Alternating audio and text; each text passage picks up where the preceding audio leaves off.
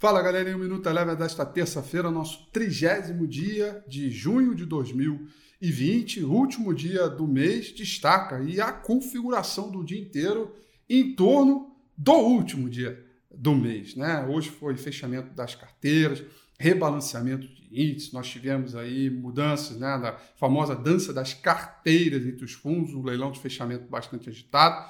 E ao longo de toda a sessão, a gente viu muita volatilidade no intraday, um pouco mais aqui na B3 do que no mercado lá fora, mas o fato é que é, não tivemos nenhum noticiário tão relevante, a não ser o próprio ajuste de dia por conta do mês de junho, que foi um dia, um mês, perdão, de recuperação boa para os mercados, não só lá fora, mas por aqui também. O índice S&P 500 se afastou dos 3 mil pontos, fechando em alta de 1,54%. O índice de mercados emergentes, acompanhando a queda das commodities no geral, sobretudo o petróleo, caiu 0,32%. Petróleo, como eu disse, caiu 1,34%, ainda que a volatilidade estivesse mais elevada do que o normal ao longo da sessão de hoje.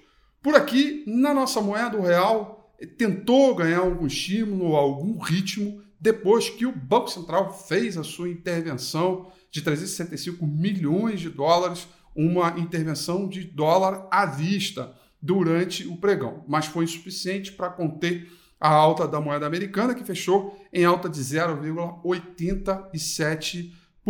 O índice Bovespa, acompanhando o índice de mercados emergentes no geral, o clima de um pouco mais de aversão ao risco e busca por proteção nas economias mais arriscadas, o índice Bovespa caiu 0,71%, com destaque aí para o setor financeiro, os bancos que lideraram as quedas ao longo de todo o intraday, pesando, colocando o índice Bovespa para baixo. O Minuto Eleven fica por aqui. Quer ter acesso a mais conteúdos como esse? Inscreva-se em nosso site www.elevenfinancial.com e também siga a gente nas redes sociais. Eu sou Rafael Figueiredo e eu te espero no próximo Minuto Eleven.